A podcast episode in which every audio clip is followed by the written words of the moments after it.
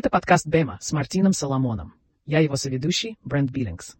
Сегодня мы рассмотрим, как меняется методология Павла, а затем сделаем некоторые выводы о том, что происходит в его служении. Да. И вот что я хочу сделать в нашем сегодняшнем эпизоде, Брент. Мы посвятим время тексту. Пройдемся по четырем главам деяний. Я буду переходить от одного отрывка к другому. Бум-бум-бум-бум, читать отдельные стихи и делать наблюдения. Потом я добавлю комментарии, чтобы объяснить свое видение.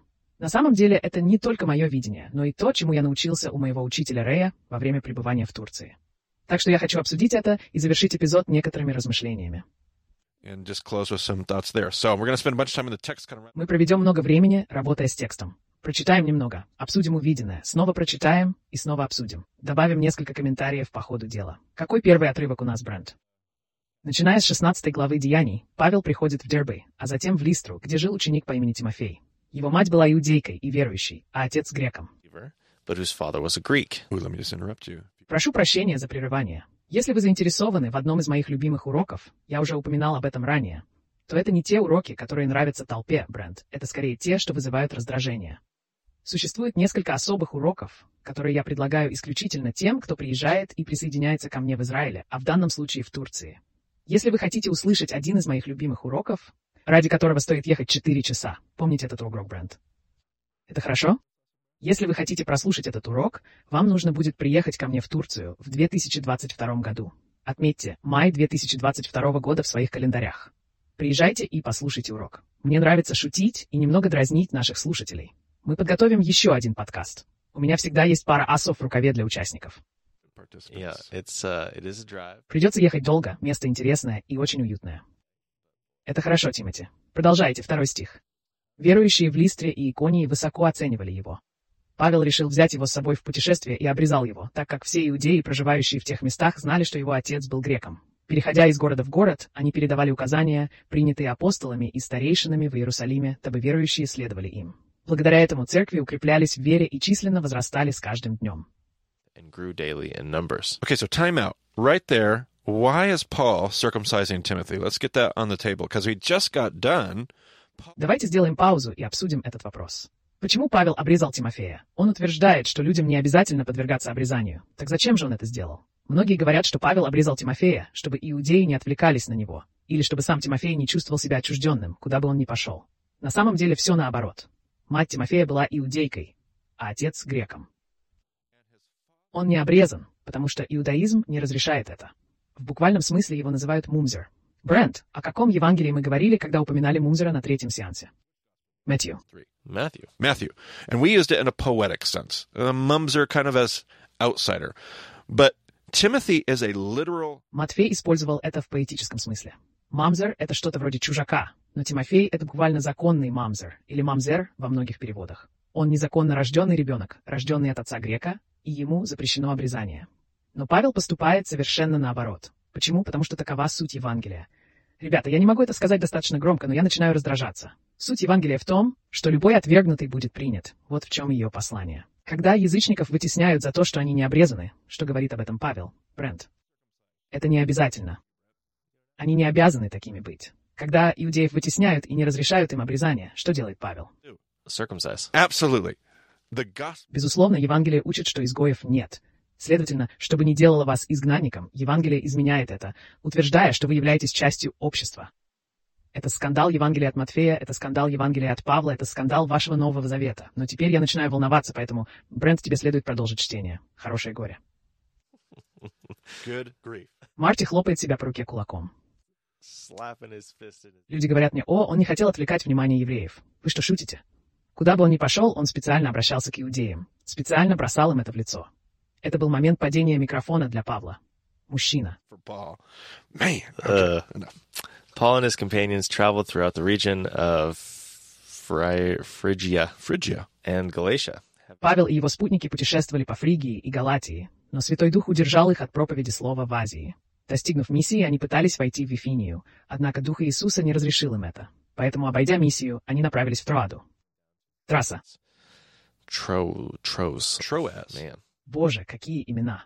Ночью Павлу явилось видение. Некий человек из Македонии стоял и умолял его, «Пойди в Македонию и помоги нам».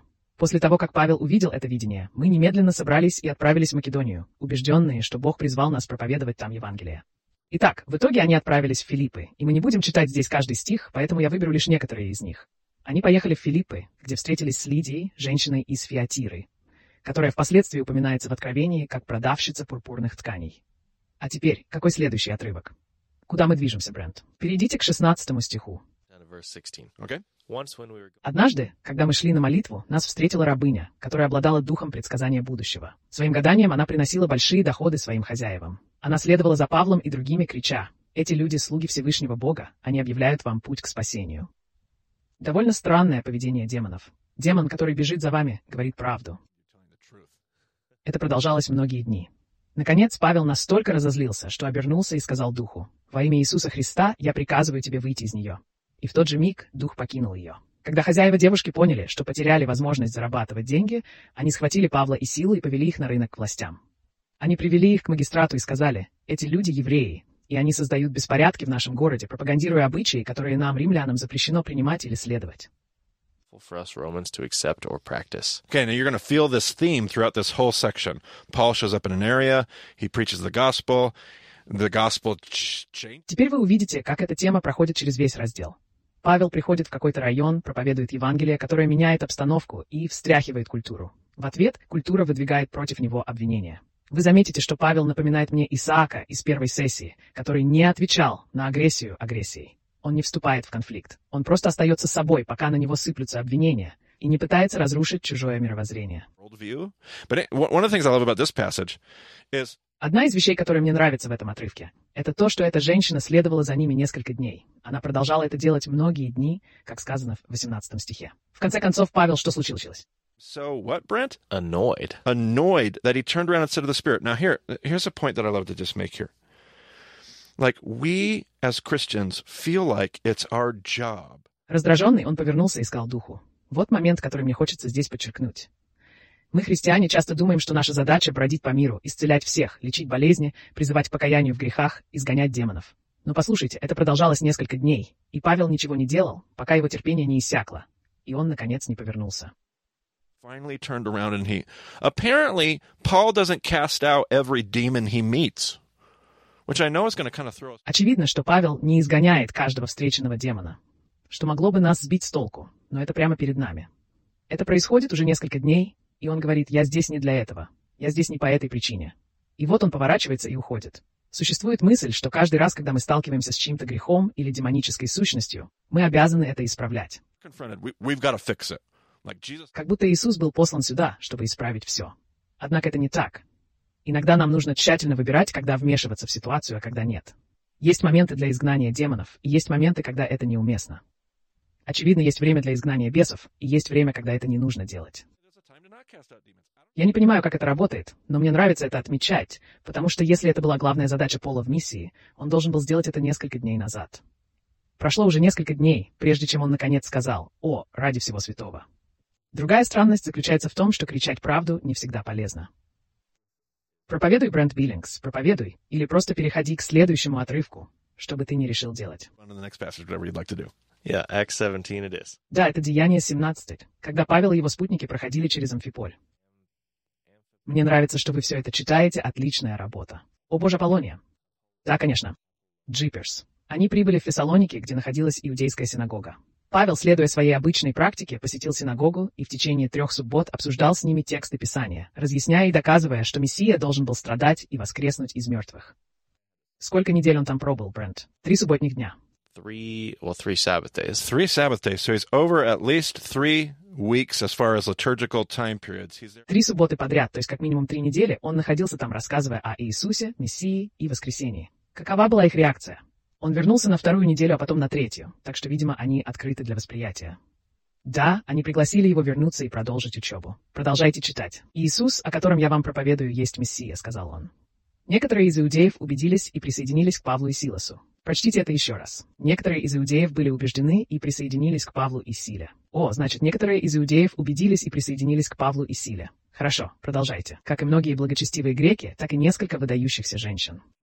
Ну и те особы, конечно, тоже интересны. Но другие евреи завидовали. Значит, все евреи завидовали? Другие евреи.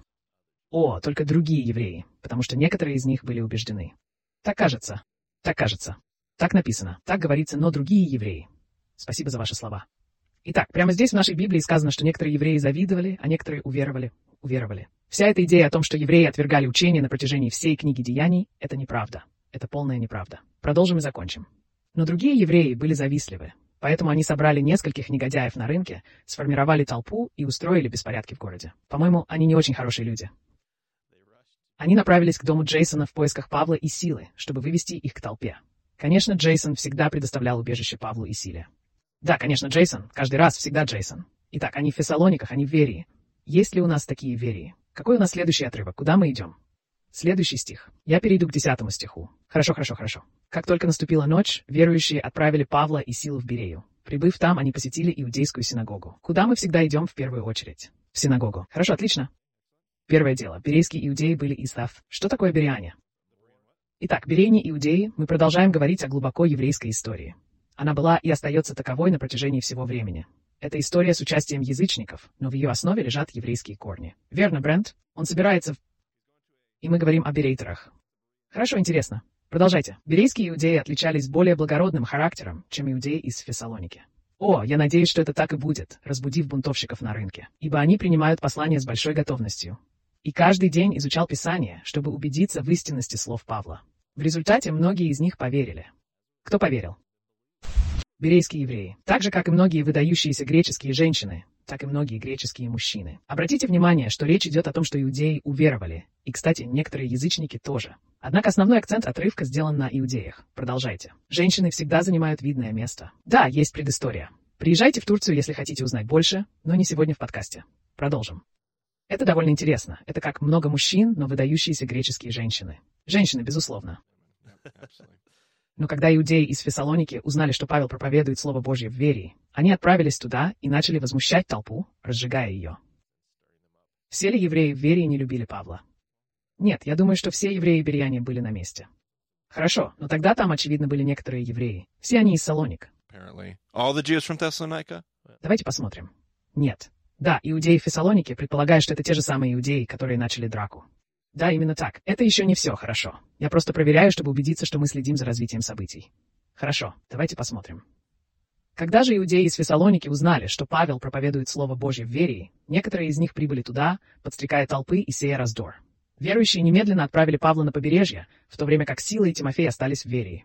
Сопровождавшие Павла люди доставили его в Афины и отправились обратно с поручением Силе и Тимофею как можно скорее присоединиться к нему. Итак, Павел оказался в Афинах. Есть ли у вас вопросы по главе 17, прежде чем мы продолжим? Да, 24. Okay, so Paul ends up in Athens. Uh, he ends up um, uh, going and talking to the philosophers. He's, he's actually... Итак, Павел оказывается в Афинах. Он встречается и общается с философами. На самом деле он находится на Ариапаге, который также известен как Марсов холм, место за пределами Библии. Это очень известное место, где собирались выдающиеся стоики и философы, ведущие мыслители греческой мысли, чтобы обсудить и подумать. Павел находится в самом центре событий. Он не в какой-то отдаленной комнате, не на второстепенной сцене, а на главной площадке. Мне нравится, как автор этой книги обращается к определенной группе людей. Он не навязывает им свое мировоззрение и не перегружает их апологетикой. Что же он делает? Расскажите мне об этом. Это говорит Пол. Да, на самом деле я думаю, что уже сказал достаточно. Начну. Жители Афин, вижу, что вы во всех отношениях очень религиозны. Это совершенно иная точка зрения, чем знаешь ли ты, что ты грешник.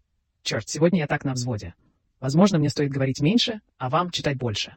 Но черт возьми, Павел пришел к грекам, создателям и распространителям эллинизма, и у него есть полное право обратиться к ним. He has every right to call them out. His first line is, I see that you love religion. Его первая фраза была «Я вижу, что вы увлечены религией», а не «Позвольте мне поговорить с вами о вашей порочности». Ибо, обходя и внимательно рассматривая ваши объекты поклонения, я нашел алтарь с надписью. Он даже не осуждает их идолов. Он говорит, «Я ходил и смотрел на ваши идолы. Я заметил одного идола с надписью «Неизвестному Богу». Вы поклоняетесь тому, о ком ничего не знаете, и я хочу рассказать вам об этом. Он подходит к ним на равных, выражаясь очень позитивно. Продолжи, Брент, с того места, где я остановился. Бог, который создал мир и все в нем, является Господом неба и земли. Он не обитает в храмах, сооруженных человеческими руками, и не нуждается в служении людей, как если бы ему что-то было необходимо. Напротив, он сам дарует всем жизнь, дыхание и все прочее. Из одного человека он породил все народы мира, чтобы они обитали на всей земле, и он определил для них время в истории и границы их обитания. Бог сотворил все так, чтобы люди искали его и, возможно, стремились к нему и нашли его, ведь он недалеко от каждого из нас. Ведь в нем мы живем, движемся и существуем. Как сказали некоторые из ваших поэтов, мы его потомки. Хорошо, он просто процитировал их собственных поэтов.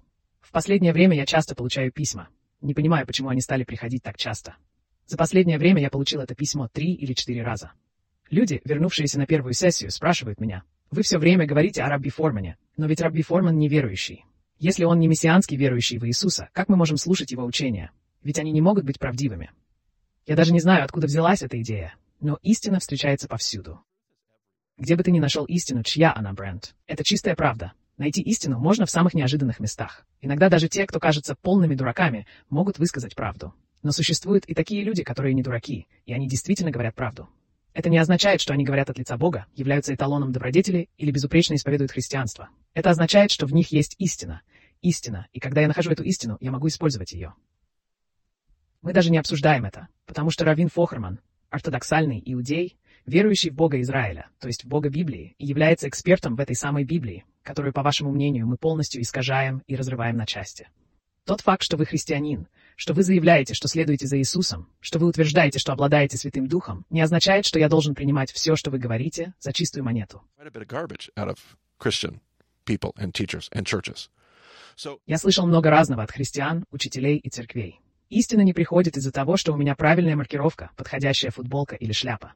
Это не делает истину таковой. Истина существует сама по себе. Она всегда там, где мы ее находим. Is wherever we find it. He finds truth in an in Hellenistic poetry. He finds truth on HBO, so to speak. He finds truth in their whatever. Он находит истину в эллинистической поэзии, он находит ее на канале HBO, так сказать, и в современных аналогах, в нашем Netflix, в New York Times, Fox News, для тех, кто готов с этим спорить, в чем угодно. Он находит истину где угодно и говорит, смотрите, это Бог. Мы можем поступать так же. Нет ничего, что мы должны изучать, потреблять, смотреть или о чем думать, не подвергая критике. И мне нравится эта черта в Павле. Мне кажется, что верующие часто цитируют этот отрывок. «Ибо в нем мы живем и движемся и существуем». В сносках указано, что это цитата из произведений критского философа Эпименида. Абсолютно. Кто-нибудь это понимает? Интересно. Да, мне это нравится. Тогда мы его потомки. Стоически философствует Целестин. Вот оно. Spring. The yes. Cilician Stoic philosopher Aratus. Yeah, it, it, Paul's using Paul. Paul's not just going in there with his apologetics up his sleeve. Paul's going in there knowing knowing about their culture, having done his homework. Павел не просто отправляется туда с апологетикой в рукаве. Он идет, хорошо зная культуру, подготовившись и понимая, как общаться на их языке и встречать их на равных. Павел в этом вопросе великолепен. Он действительно гениален. Он намерен найти истину в их мире, чтобы обратиться к Богу, но делает это, исходя из их реалий, даже используя их идолопоклонство. Он блуждает по окрестностям, замечает идола неизвестного божества и говорит, «Вот я нашел точку входа в этот разговор. Я расскажу вам, кто этот неизвестный Бог. Позвольте мне объяснить, кто этот Бог». Многие из нас сидят и думают, это не тот Бог, которому посвящен идол. Но Павел говорит, я воспользуюсь этим. Я использую любую истину, которую найду здесь, чтобы рассказать им о Евангелии. Это прекрасно. Поэтому, поскольку мы являемся потомками Бога, мы не должны думать, что божественность подобна золоту или серебру, камню, изображению, созданному человеческим умом и руками. В прошлом Бог пренебрегал таким невежеством. Но теперь Он призывает всех людей везде к покаянию. Потому что Он установил день, когда Он будет судить мир в праведности через человека, которого Он выбрал. Он доказал это всем, воскресив его из мертвых. Когда они услышали о воскресении мертвых, некоторые насмехались, а другие сказали, «Мы хотели бы снова услышать тебя на эту тему». После этого Павел покинул собрание. Некоторые люди стали последователями Павла и пришли к вере. Среди них был Дионисий, член Ариапага. Ариапаг, а также женщина по имени Демарис и несколько других людей. Похоже, он смог убедить даже некоторых греческих философов. Этот безумный еврей, обучавшийся у Гамалиила эллиниста, оказался полезным. Вот оно. Хорошо, куда мы пойдем дальше, Брент? Деяние 18. Затем Павел покинул Афины и отправился в Каринф. Там он встретил иудея по имени Акила, родом из Понта, который недавно прибыл из Италии вместе со своей женой Прескилой, после того, как Клавдий велел всем иудеям уйти из Рима. Павел присоединился к ним, и поскольку он также был палаточником, он остался и работал с ними. Каждую субботу он вел дискуссии в синагоге, стараясь убедить иудеев и греков. Когда Сила и Тимофей прибыли из Македонии, Павел полностью посвятил себя проповеди, убеждая иудеев в том, что Иисус — Мессия. Однако, когда они начали противодействовать ему и оскорблять, он в знак протеста встрепенул свои одежды и сказал, «Кровь ваша на головах ваших, я чист перед вами. Отныне я буду ходить к язычникам». Павел ходил туда неделю за неделей, так что, вероятно, он пробыл там некоторое время, прежде чем в конце концов настолько их разозлил, что они начали его оскорблять и оттеснять. Ладно, продолжим. Затем Павел вышел из синагоги и отправился в дом, принадлежащий Титию Сту, который поклонялся Богу. О, Теосапс, отлично, хорошо. Крисп — предводитель синагоги, и все члены его семьи уверовали в Господа. Многие коринфяне, услышав проповедь Павла, также уверовали и приняли крещение. Хотел бы я знать, о чем идет речь в этом абзаце. Он приходит в дом благочестивого человека, и руководитель синагоги верит. О боже, это безумие. Хорошо, продолжайте. Однажды ночью Господь сказал Павлу в видении, «Не бойся, говори и не молчи, ибо я с тобой, и никто не нападет на тебя и не причинит тебе вреда, ведь у меня много народа в этом городе». Так Павел пробыл в Коринфе полтора года, преподавая им Слово Божье. Сколько времени Павел пробыл в Коринфе, Брент? Полтора года. Он никогда раньше не оставался так долго в одном месте. Это для него новый опыт. Он провел там много времени. Он работает уже некоторое время. Абсолютно. Он учится по субботам, но в это время он работает. Пока не появятся Тимоти и Сайлас, верно? Да. У вас есть что-нибудь еще по этому отрывку? Да, когда Галеон был проконсулом Ахаи, иудеи из Коринфа совершили совместное нападение на Павла и привели его к суду. Этого человека, обвиняли они, убеждает народ поклоняться Богу вопреки закону.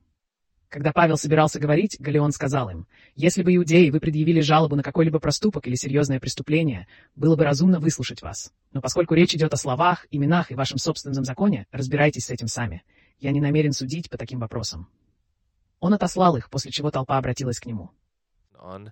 So. Состен, предводитель синагоги, избил его при проконсуле, и Галеон не проявил никакого беспокойства. Пусть они занимаются своим делом. У вас теперь нет других дел в оставшейся части главы, верно? Нет, мы даже пропустим 19. uh, 19. Yeah, so the rest of 18 is going to Да, поэтому оставшаяся часть 18 года будет очень важной. Павел планирует остаться в Коринфе на время, чтобы поработать с Прескилой и Акилой, а также встретить иудея по имени Аполлос. По всей видимости, Аполлос будет осведомлен о Иоанне Крестителе, но не о Иисусе и Святом Духе. Этот фрагмент важен для меня, так как ранее я часто упоминал, что крещение христиан напоминает крещение Есеев. Здесь важно понять, что крещение, которое совершал Иоанн и о котором говорил Павел, не то же самое, что должен был знать Аполлос. Это было очень важно для него. Давайте посмотрим, смогу ли я найти соответствующий отрывок. Стих 24.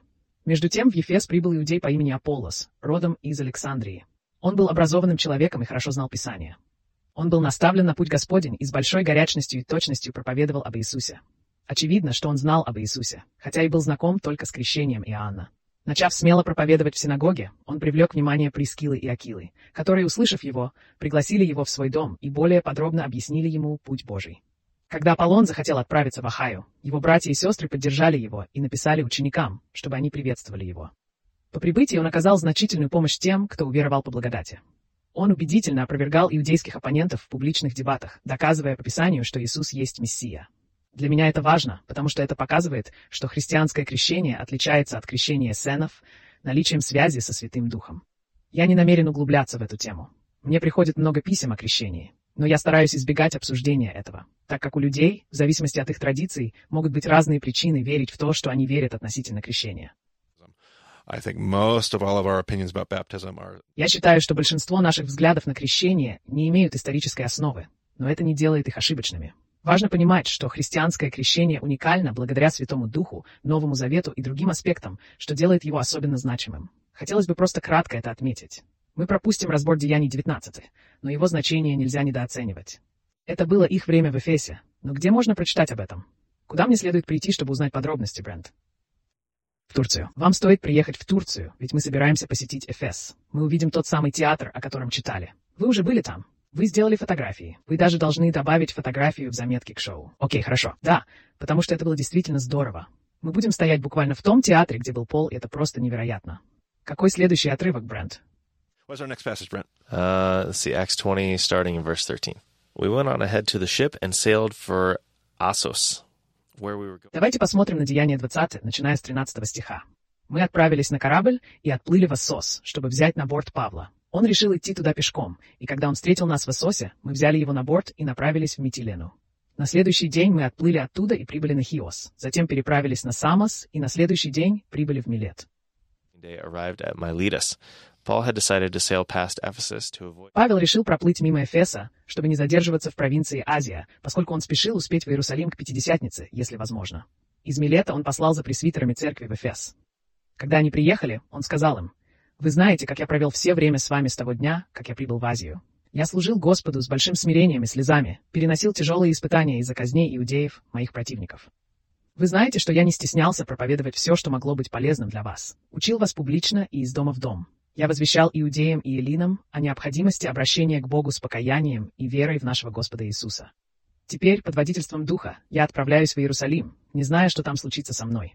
Известно мне лишь то, что в каждом городе Святой Дух предупреждает меня о тюрьме и испытаниях, которые меня ждут. Тем не менее, я не придаю значения своей жизни, лишь бы завершить свой путь и служение, которое я получил от Господа Иисуса, чтобы свидетельствовать о благой вести Божьей благодати. Моя единственная цель — завершить гонку и выполнить миссию, которую поручил мне Господь Иисус. Свидетельствовать о благой вести Божьей благодати. Теперь я знаю, что никто из вас, среди кого я проповедовал царство, больше никогда не увидит меня. Поэтому сегодня я заявляю вам, что я ни в чьей крови не виноват, потому что я без колебаний объявил вам всю волю Божью. Берегите себя из стада, за которое Святой Дух назначил вас пастырями. Будьте пастырями Церкви Божьей, которую Он приобрел своей кровью. Я знаю, что после моего ухода среди вас появятся жестокие волки, не пощадящие стада. Из вас же встанут люди, искажающие истину, чтобы привлечь учеников за собой. Поэтому будьте бдительны. Помните, что на протяжении трех лет я неустанно, день и ночь, слезами предупреждал каждого из вас. Теперь я предаю тебя Богу и Слову Его благодати, которое способно воздвигнуть тебя и дать тебе наследие среди всех освященных. Я не стремился к серебру, золоту или одежде. Вы сами знаете, что эти руки обеспечивали мои потребности и потребности моих спутников. Во всем, что я делал, я показывал вам, что через такой труд мы должны поддерживать слабых. Помня слова самого Господа Иисуса, блажение давать, чем принимать. Когда Павел закончил говорить, он вместе со всеми преклонил колени и помолился. Все плакали, обнимая и целуя его. Больше всего их огорчило заявление о том, что они никогда больше не увидят его лица. Потом они проводили его до корабля. Then they accompanied him to the ship. All right, so I want to close with some notes that I have about this whole section of Acts. And one of the questions that Итак, в заключение я хочу сделать несколько замечаний по поводу этого раздела деяний. Основной вопрос, который я хочу затронуть в этих замечаниях, связан с названием нашего сегодняшнего эпизода. Матяты или Талмидим. Меня интересует деятельность Павла, поскольку его служение изменяется в ходе различных путешествий. С течением времени меняются его методы, и, кажется, эти изменения носят накопительный характер. Он следует определенной траектории. И я хочу обратить на это особое внимание. Одно из проблематичных слов в греческом Новом Завете — это слово «матетес». Что означает это греческое слово «бренд»? Ученик. Проблема со словом «талмид» заключается в том, что оно очень общее и может обозначать все, начиная от ученика и заканчивая учеником. На третьем занятии мы говорили о Талмиде и о том, что от него требуется. Талмид — это больше, чем просто ученик. Что такое Талмид, Брент? Вы собираетесь следовать за своим раввином и стать точно таким же, как он, во всех отношениях. Каждый день, день за днем, в течение всего года, пока вы находитесь на службе у этого раввина, обычно от двух до пяти лет, ваша жизнь посвящена следованию за ним. Это обязательство Талмида. В иврите существуют слова, которые различают эти два понятия, если я правильно понимаю. Древние еврейские авторы имели в своем распоряжении слово, которое они могли использовать для этого. Ивритские авторы использовали бы слово «лимут» для обозначения ученика. words like lamud for student. Lamud is student, Talmud is disciple. And a disciple is so much Лимут и Талмид оба означают «ученик». Но понятие ученика шире, чем просто студент. Ученик в том смысле, в котором мы обычно думаем о студенте. Посещает занятия, слушает учителя, усваивает много нового. Однако это не тот ученик, который следует за учителем и подражает ему во всем. В греческом языке слово «матетес» охватывает оба значения. В книге «Деяний» и у евангелиста Луки это слово используется для обозначения обоих видов учеников. Word in both instances. He uses there are the disciples, just the people that just sit under the apostles, the disciples of that area. The s- Он использовал других учеников, просто людей, которые были подобны апостолам, учеников этой области. Среди них были и те, кто воспринимал отношения как призыв «иди за мной». Это касается Тимофея. Тимофей не был обычным учеником, он стал последователем, следуя за Павлом. Тимофей оставил Листру и повсюду сопровождал Павла. he went with Paul everywhere. Uh, Aquila, Priscilla would be Talmudim. So what I want to look at Акила и Прискила были талмидами. Я хочу рассмотреть Павла через призму его взаимодействия. Работал ли он с матятами, лимудами или талмидами, и какова была природа его отношений с ними. На этом мы и закончим наш разговор. So the rest of the book of Acts uh, is going Оставшаяся часть книги «Деяний», включая обсужденное сегодня, а также последующие разделы, расскажет о том, как ранняя церковь продолжала распространять Евангелие благодати и вовлекать в него мир язычников. Это не делает историю менее еврейской. Пройдет еще 80 лет или около того, прежде чем церковь станет преимущественно языческой, и это будет настоящий хаос. Присоединяйтесь к нам на пятой сессии. Да, Та часть Библии, которую мы привыкли называть Новым Заветом, является собранием переписки между апостолами и общинами, разбросанными по всей Малой и Средней Азии. Они стремились донести благую весть до каждого уголка империи, несмотря на трудности, с которыми сталкивались в процессе распространения Евангелия. Прежде чем мы закончим обсуждение книги Деяний, я хочу сделать еще пару замечаний, связанных с Павлом. We'll about, remember. Нам нужно закончить тот разговор, который мы начали ранее, помните? Мы прервали его, Брент. Обсуждали, было ли переживание Павла обращением, покаянием или чем-то иным. Не забудьте, мы должны вернуться к этому в следующем выпуске. Также будет интересно рассмотреть, как Павел менялся во время своего служения. Мы уже говорили, что его первый обращенный, по-видимому, сыграл в его намерениях большую роль, чем просто подтолкнул его к смене имени. Павел, кажется, был полон решимости добраться до вершины в Риме и поговорить с самим Цезарем. Мы также упомянули, что Бог продолжал вставать у него на пути. Сегодня мы прочитали несколько таких примеров. Он хотел отправиться туда, но Дух Иисуса не позволил ему. Они пытались пойти туда, но им помешали. Он хотел отправиться туда, но Бог разрешил это только позже. В последнем прочитанном отрывке он внезапно осознал, что направляется в Иерусалим и не знал, что его ожидает впереди. Мы знаем, что это будет Рим.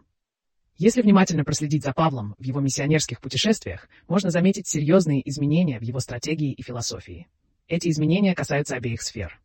Во время первого путешествия Павел встречает своего первого новообращенного и, кажется, радикально меняет свои планы.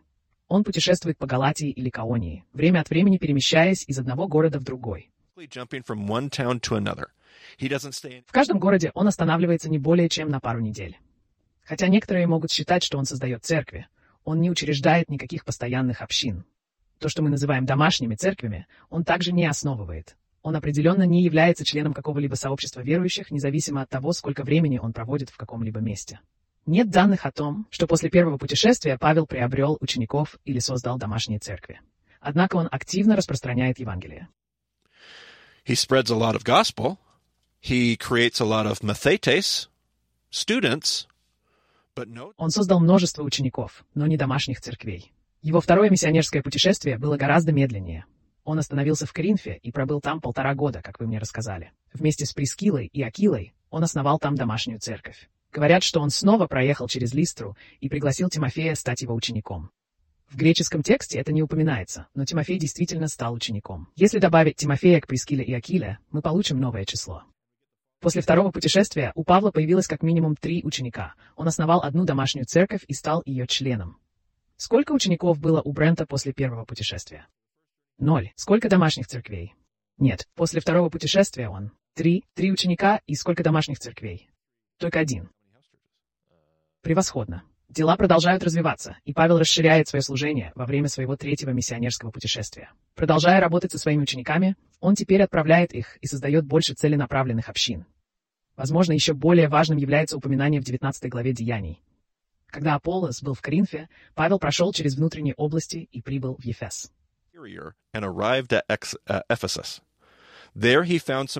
Там он встретил нескольких учеников и спросил их, «Вы приняли Святого Духа, когда уверовали?» Они ответили, «Нет, мы даже не слышали, что есть Святой Дух». Тогда Павел спросил, «Какое же крещение вы приняли?»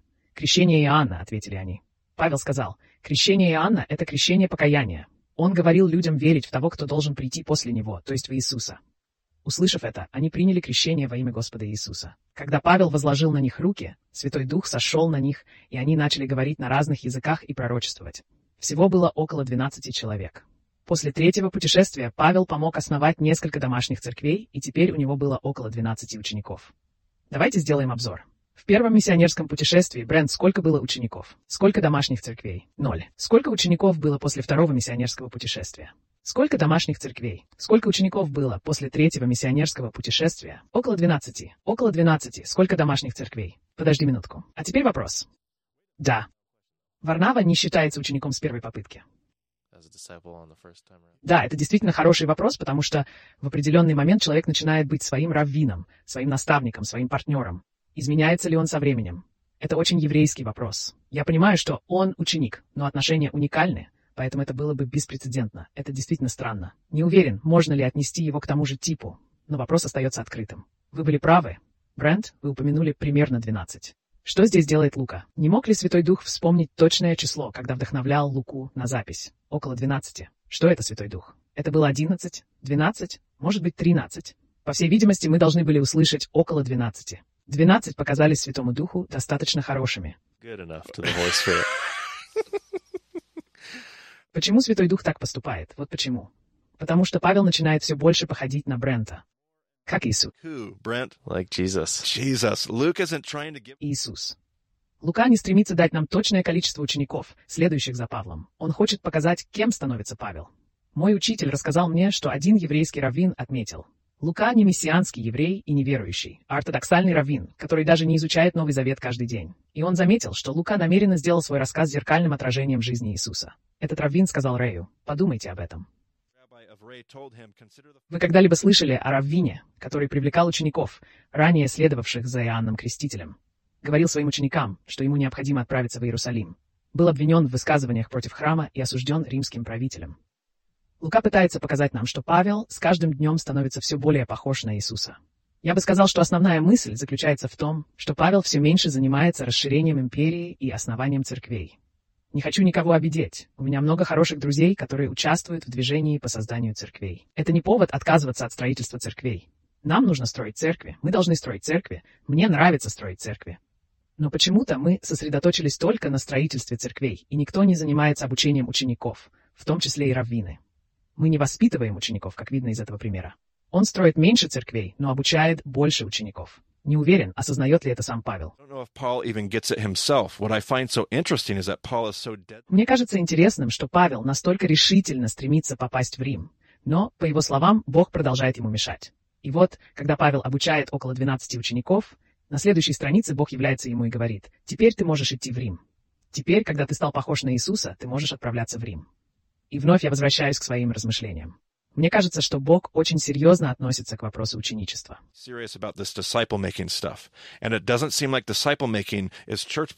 Не кажется, что ученичество — это просто основание церквей. Не кажется, что ученичество — это просто распространение христианства. Кажется, что ученичество должно осуществляться так, как это делал Иисус. Тимофей, следуй за мной. Вот и все, что у меня есть на сегодня, Брент. Вот и все.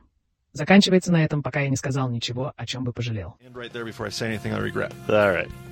Well, uh, if you want to get a hold of Marty, you can find him on Twitter at Marty Solomon. I'm at EIBCB. Uh, check out our. Если вы хотите связаться с Марти, найдите его в Twitter по нику at Marty Solomon, а меня at abcb.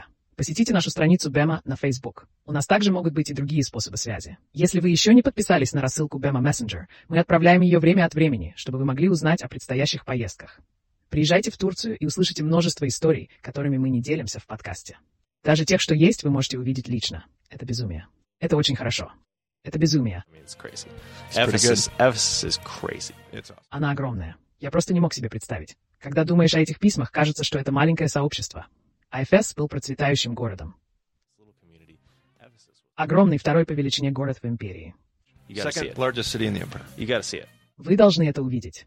В любом случае, благодарим за то, что присоединились к нам в подкасте Бема. Скоро мы снова поговорим.